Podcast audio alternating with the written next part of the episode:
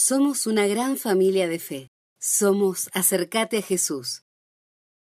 Quiero esta mañana compartirte en el libro de Juan una palabra que el Espíritu Santo estuvo trayendo a mi corazón.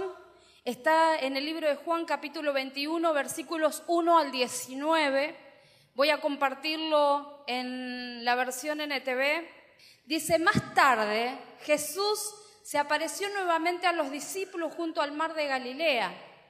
Este es el relato de lo que sucedió.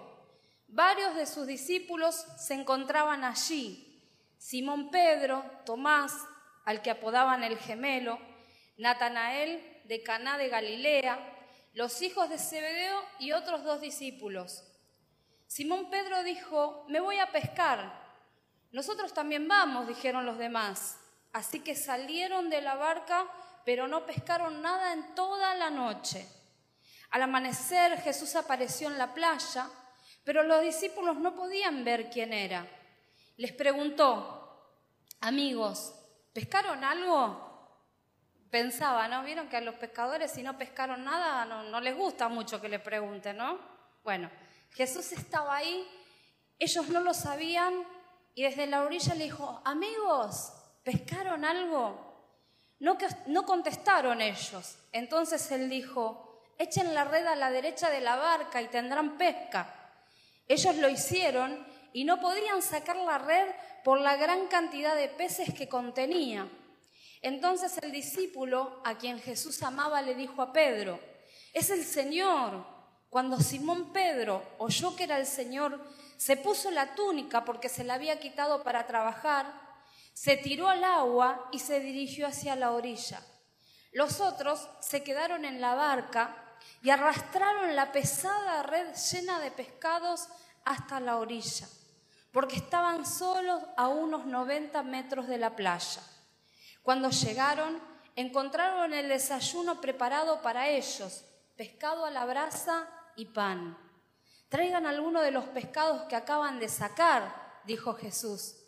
Así que Simón Pedro subió la barca y arrastró la red hasta la orilla.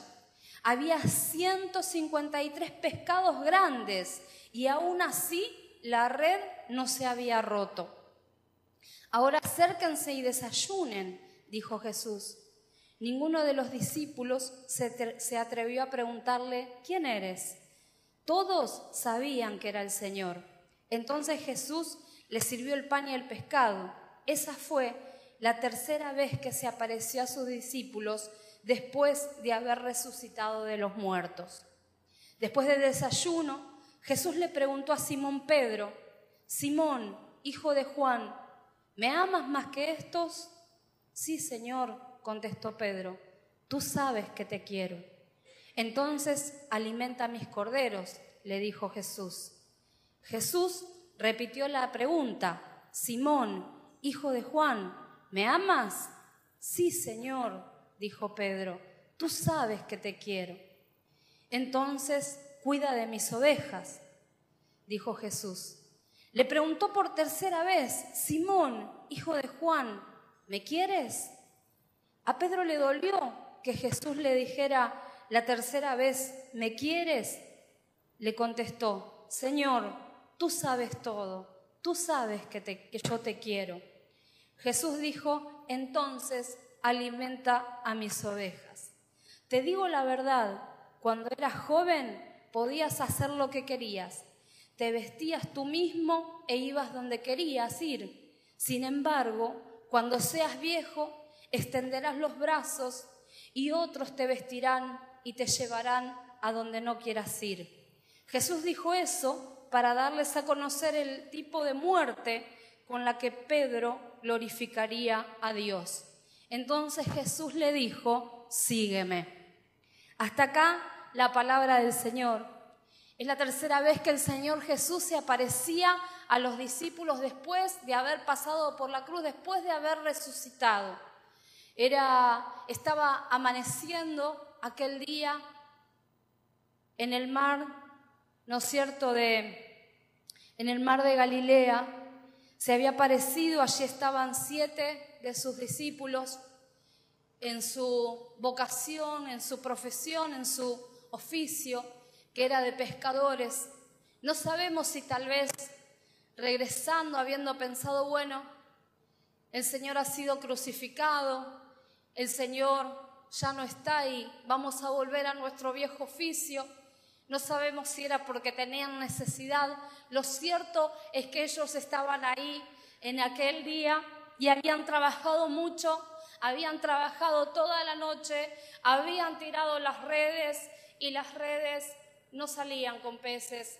La palabra cuenta, no sé si en sentido literal, en sentido figurado, pero la realidad es que está significando es que ellos habían estado trabajando toda la noche durante muchas horas y no habían obtenido ningún resultado de ese trabajo. Este, habían tirado las redes, sin embargo, las redes salían vacías, como quien dice, estaban colando agua, suelen decir los pescadores, ¿no? Sin embargo, cuando Jesús comienza a presentarse en la situación, las cosas comenzaron a cambiar.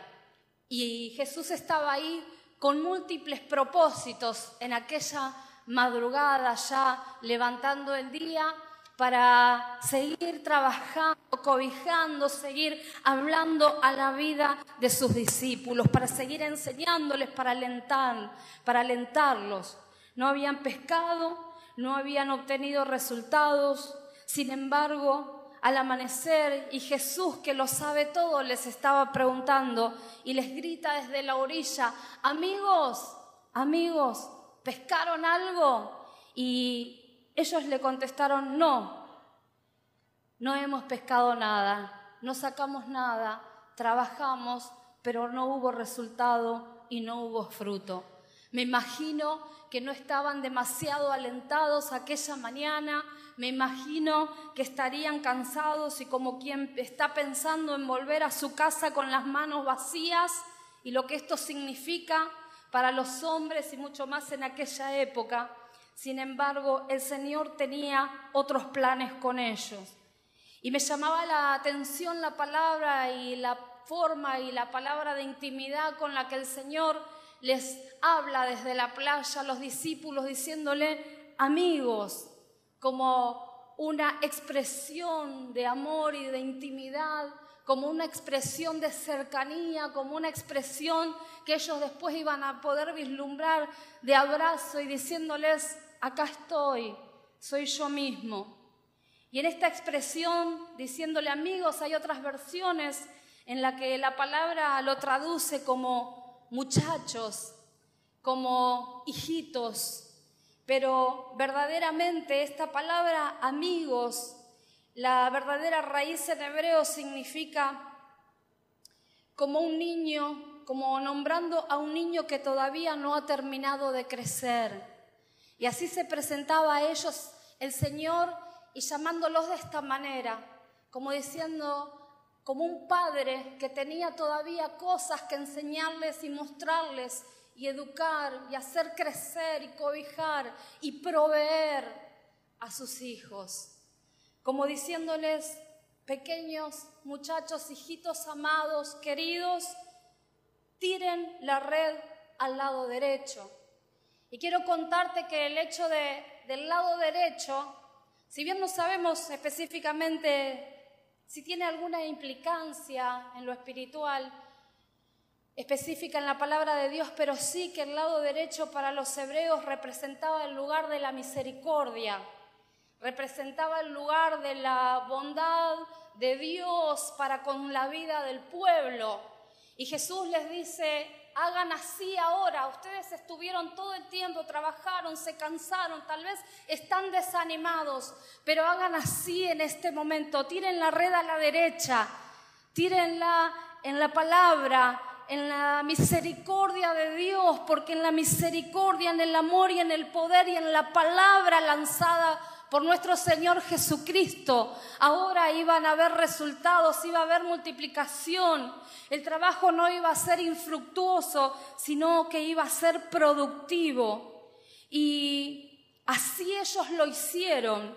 Y la situación cambió por completo. Porque ¿cuántos saben que cuando Jesús comienza a estar en la situación, las cosas cambian. Cuando Jesús viene, viene para cambiar por completo el panorama en nuestra vida, para cambiar la mirada, para hacer cosas nuevas, para multiplicar, para romper con lo que estaba sucediendo. Hasta ahora el Señor viene y dice, desde aquí en adelante. No importa lo que pasó hace un año, hace 10 años, hace 5 horas, 24 horas, hace una hora, hace un rato. Hacelo en mi palabra, echar las redes, hacelo de nuevo. Pero cuando el Señor está en medio de las circunstancias, en la situación, la cosa comienza a cambiar por completo. Yo no sé lo que hizo, no sé qué pasó, lo que sé es que a la sola palabra de Jesús sobre aquella situación todo cambió. Vos imaginate que ellos habían estado a 90 metros de la playa internados en el agua, tirando las redes para poder sacar para su sustento y para su familia. Nada habían logrado hasta ese momento. No pudieron hacer nada hasta que el Señor llegó a la orilla, hasta que el Señor los llamó, hasta que ellos escucharon la voz y en su nombre comenzaron a hacer las cosas y el panorama cambió por completo. Saben, hermanos, no sé qué pasó debajo de las aguas. No sé dónde estaba ese cardumen escondido. Si detrás de una roca no sé qué pasó cuando Jesús lanzó la palabra, si las aguas comenzaron a producir peces. O cómo fue, porque el obrar de Dios es sobrenatural y muchas veces está escondido a nuestros ojos. Y hay cosas en lugares espirituales que nosotros no vemos, pero que el Señor tiene escondida, escondidas para cada una de nuestras vidas. Y no sé cuántos la quieren tomar y arrebatar a esas bendiciones y a esa multiplicación. Quiero contar un testimonio que me pasó ayer, ayer sábado. Estábamos con, mi familia, con, con, el pastor Néstor y con mi hijo Eric, caminando por la calle La Prida en Lomas, por la peatonal. Íbamos cruzando, la realidad es que cada vez que salimos con alguien nos encontramos. Y esta vez no fue diferente. Así que íbamos caminando y nosotros, porque teníamos que terminar de comprar algunas cosas, porque era la fiesta de despedida de nuestro hijo Eric del colegio primario, y bueno, ya nos volvíamos para casa y viene un varón y nosotros no lo habíamos visto y lo frena a mi esposo y le dice, pastor, usted es el pastor de, de allá de Fiorito, de Calaza bueno, yo hace unos días que no voy, pero dice, ¿no? Estoy acá trabajando, estaba vendiendo en la calle, estaba vendiendo algunas cosas. Y entonces lo comenzamos a animar y a decir que, que lo esperamos, a alentar, a decir, ¿no es cierto? Y él conversaba con mi esposo y le preguntaba y le decía algunas cosas y mi esposo lo estaba animando, ¿no es cierto? Porque, bueno, ellos muchas veces trabajan a la mañana o a la tarde y cualquier día no hay no, se, no, no, hacen diferencia en trabajar un sábado o un domingo. Pero le decíamos, vos hacete el espacio para el Señor, porque el Señor te va a bendecir. Y charlaban ellos y en un momento me mira el hermano y me dice, ¿tiene una palabra para darme? Entonces le dije, cuando salgas a hacer tu venta a la mañana o a la tarde, salí, pero salí en el nombre de Jesús. Cuando salimos en el nombre de Jesús, las cosas cambian por completo. Acordate, le dije, acordate que los discípulos habían tirado la red toda la noche pero cuando Jesús estaba en la situación, la cosa cambió por completo. La red salió llena de 153 peces grandes.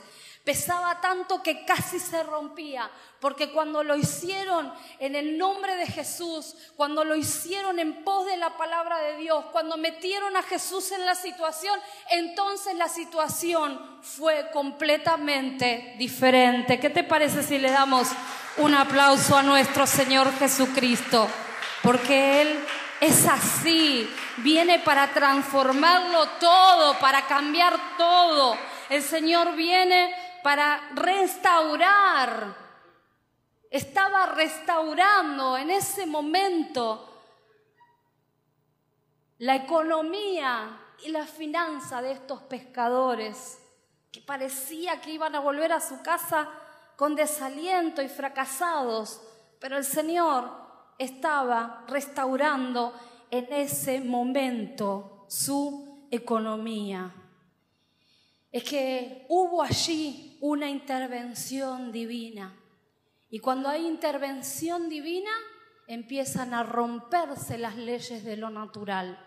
Naturalmente era volver a tirar la red y que vuelvan a salir vacías sin peces, que vuelvan a colar agua. Sin embargo, cuando el Señor intervino y lanzó la palabra, la situación comienza a tornarse en una pesca que seguramente ellos nunca habían vivido en su vida.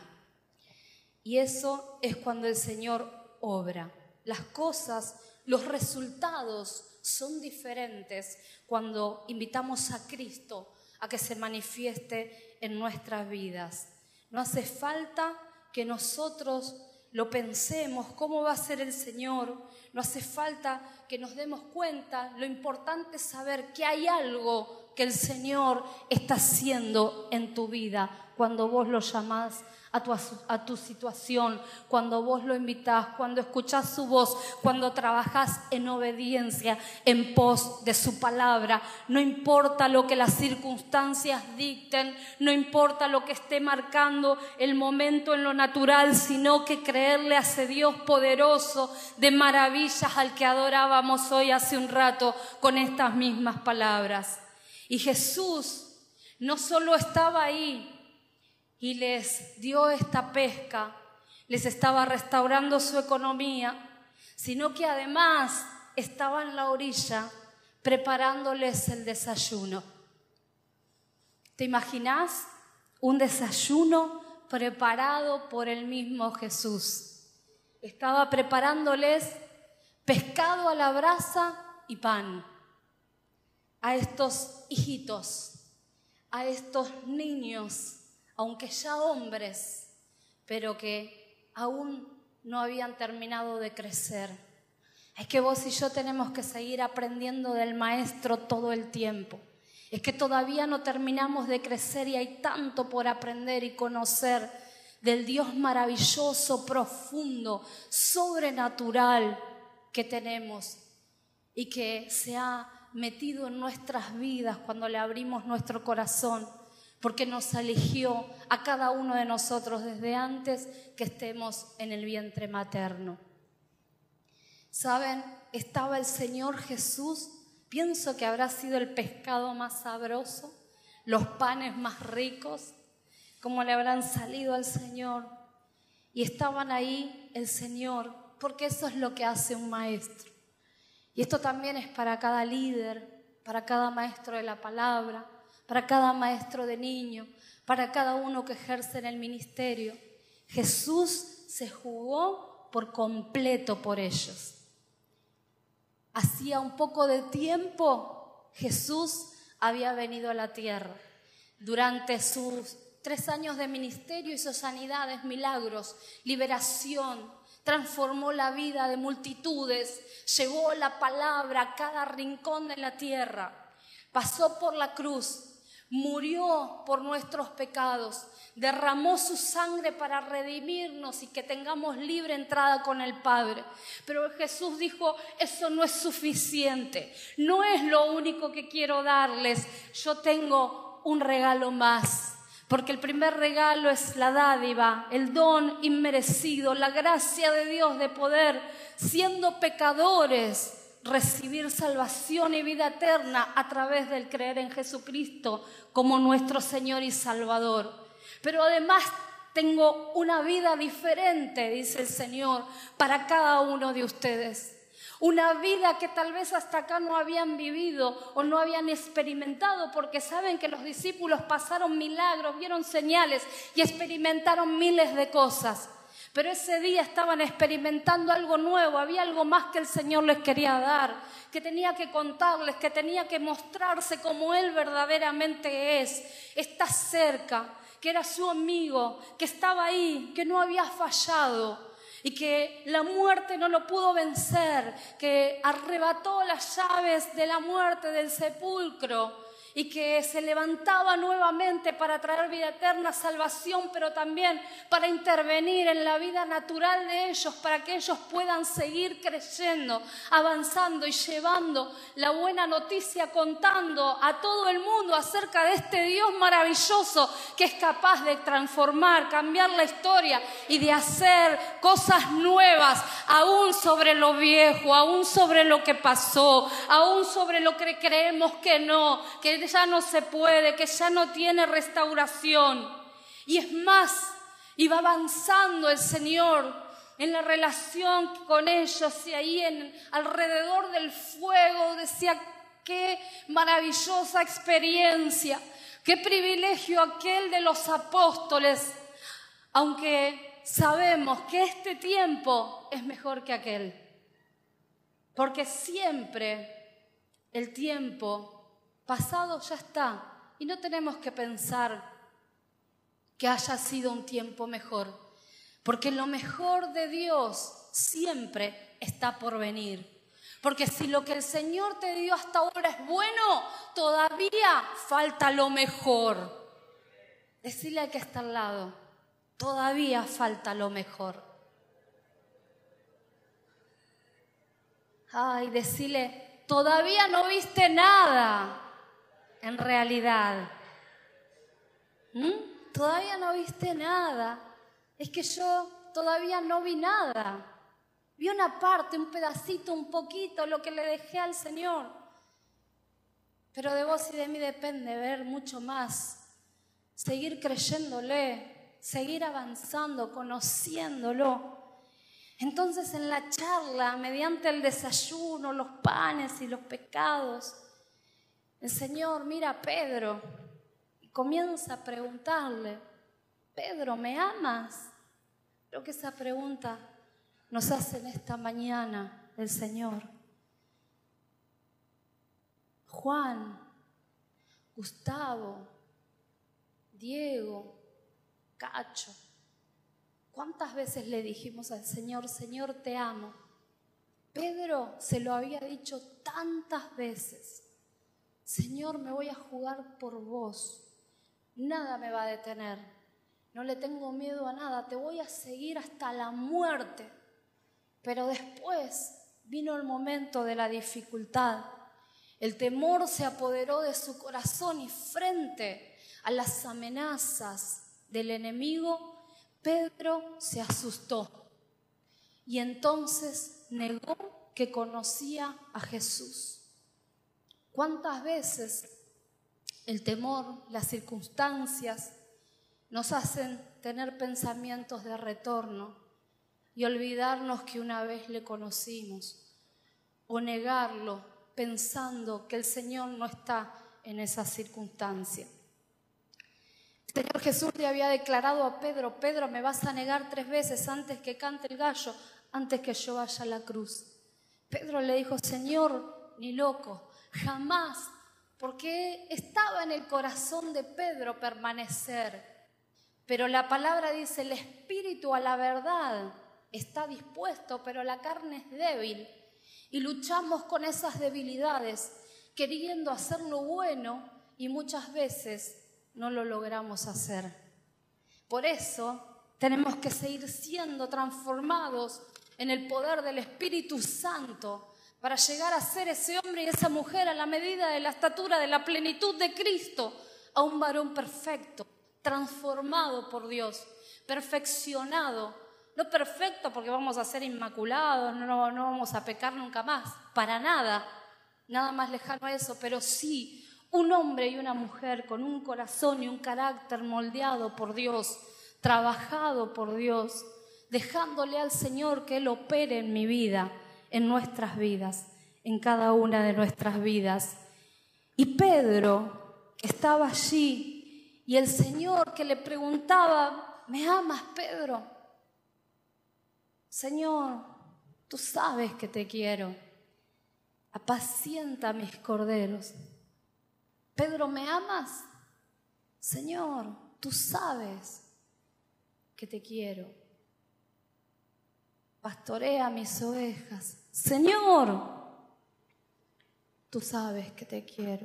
Pedro, viene la tercera vez la pregunta, ¿me amas? Y Pedro se entristeció en su corazón.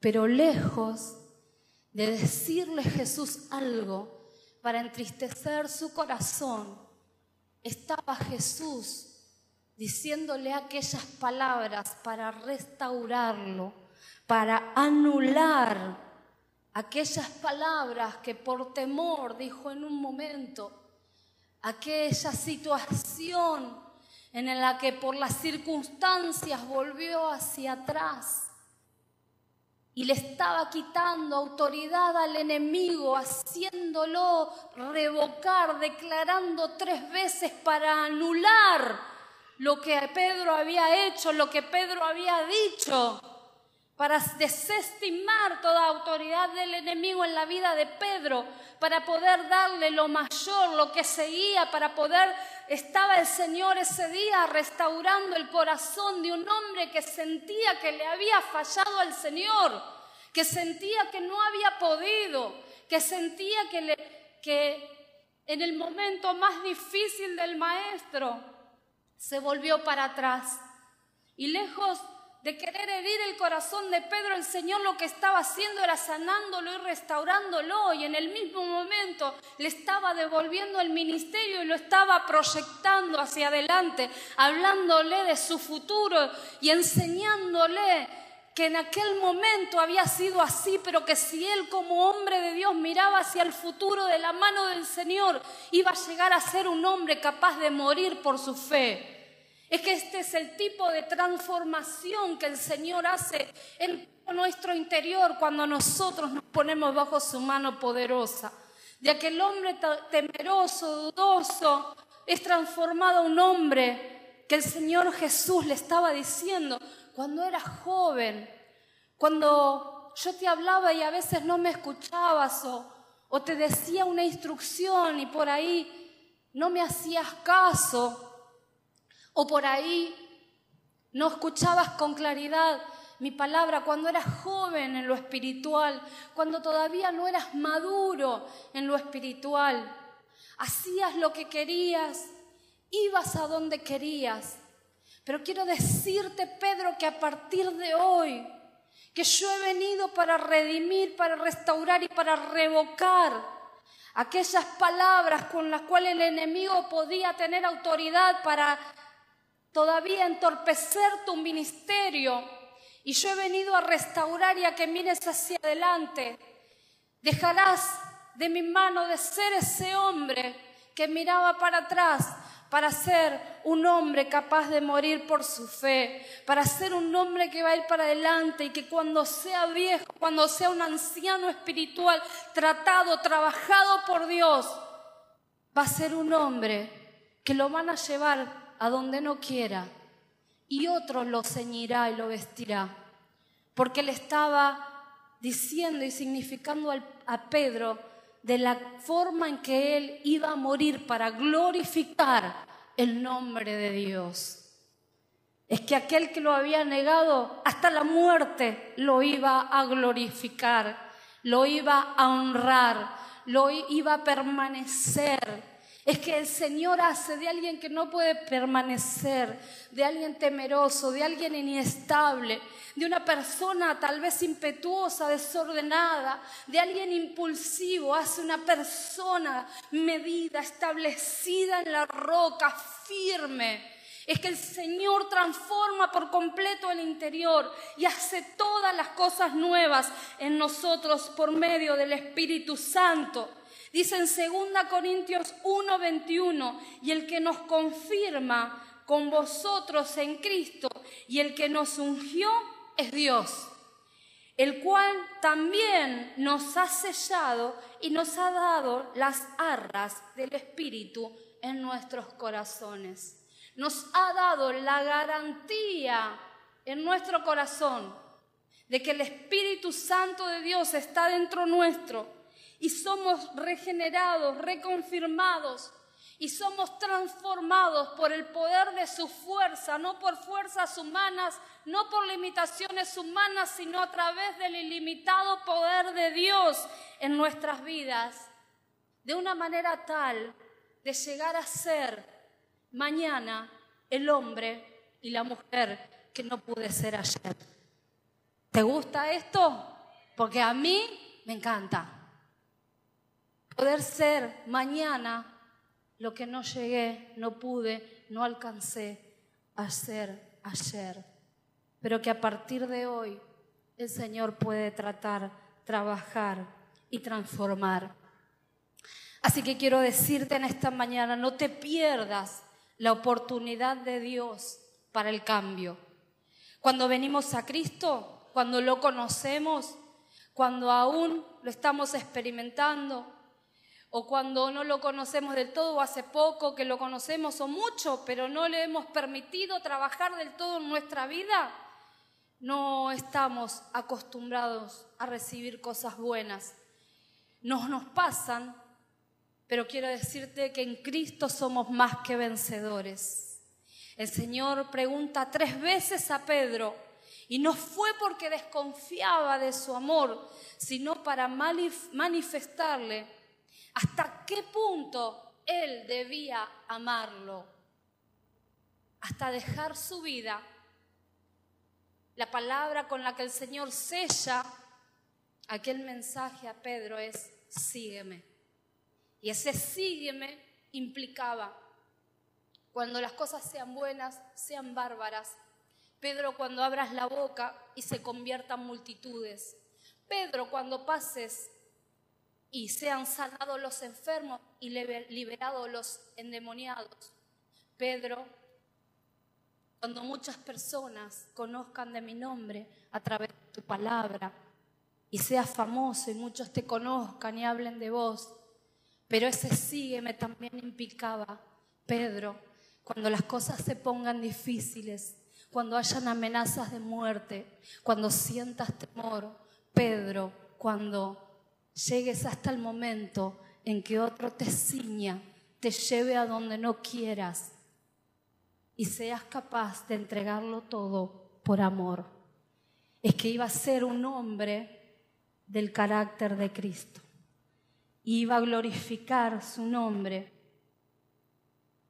Iba a glorificar el nombre de Dios teniendo una muerte de mártir. Jesús aquel día vino para restaurar la economía de Pedro y de sus compañeros, de estos pescadores, que por su poco trabajo ese día se iban sin dignidad a su casa. Es decir, que el Señor vino también para restaurar su dignidad y restaurar significa volver a poner las cosas en su lugar. Dios no quiere darte poquito, ni cosas escasas, ni que el enemigo te robe, sino que el hecho de nuestra naturaleza caída provoca que el enemigo tome autoridad a través de las puertas que muchas veces nosotros mismos abrimos. Pero cuando Jesús está a nuestro lado, cuando está con nosotros, cuando nosotros obedecemos a su palabra, a sus señales, cuando escuchamos su voz, entonces el Señor comienza a devolver, a poner las cosas en orden en nuestra vida y a restaurar. Y a restaurar es volver a poner las cosas en su lugar.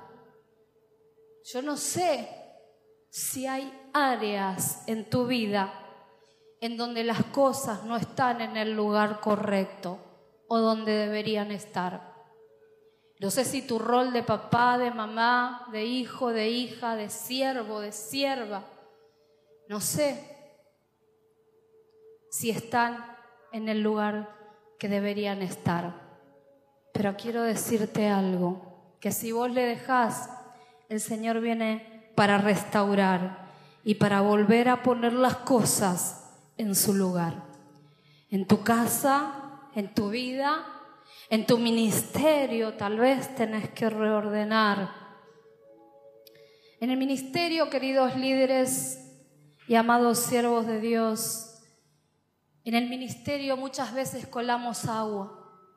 No buscamos tanto la dirección de Dios, tiramos las redes y nuestro trabajo pareciera que trabajo mucho y saco poco. Pero el Señor nos está llamando y está diciendo, hijitos, amigos, queridos amigos, amigos míos, tiren la red a la derecha, al lugar de la misericordia de Dios, al tiempo de la restauración y de la visitación del apelar al poder del Espíritu Santo y nunca más con fuerzas humanas. Vos y yo no nos podemos lastimar en vano.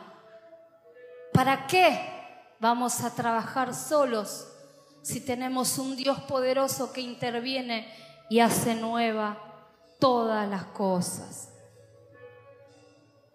El Señor vino para restaurar ese día el ministerio de Pedro, su corazón, su economía, para hablarle sobre su futuro, de aquel hombre que llegaría a ser, del momento cuando fue joven en lo espiritual, pero que llegaría a ser un anciano espiritual, capaz de dejar el pellejo de dejar el cuero. Yo creo que cuando iban pasando los años, no solo Pedro ya no negaba a Cristo, sino que tenía una remera, una camiseta que decía Jesús. ¿Y saben qué? Cuando Pedro se sacaba la camiseta, abajo, en la piel, en el cuero, adelante y atrás tenía escrito Jesús, porque era capaz de dejar el pellejo para glorificar el nombre de Dios. No sé cuántos hombres, cuántas mujeres hay en esta mañana que quieran levantarse para que el Señor pueda hablarte acerca de tu futuro, para que pueda declarar a tu oído la clase de hombre y la clase de mujer que podés llegar a ser a través del poder de Dios y la red a la derecha es del lado de la misericordia, porque en esa misericordia nos engloba a todos por igual. No porque seas más lindo, más feo, más alto, más bajo, más gordo o más petizo. No tiene nada que ver con eso. No es porque te salga mejor o porque te salga peor. No es porque seas más inteligente o menos inteligente. Es por la misericordia de Dios es por el poder de Dios sobre tu vida. Es por el poder de Dios en tu casa y en tu familia que el Señor vino para arrancar, para destituir toda obra infructuosa de las tinieblas, para arrebatarle tu pasado al enemigo, para redimir tu presente y para hacer cosas nuevas en tu futuro. Porque toda nuestra historia dicta y el enemigo dice, por lo que hiciste, por lo que fueron tus antepasados, tus hijos y vos merecían el castigo, la condenación y repetir la misma historia. Pero nuestro presente en Cristo hoy dicta una verdad completamente diferente y opuesta, diciendo el Señor, tienen la herencia, las arras del Espíritu, tienen la promesa que les garantiza que mi palabra es verdadera para cada una de sus vidas.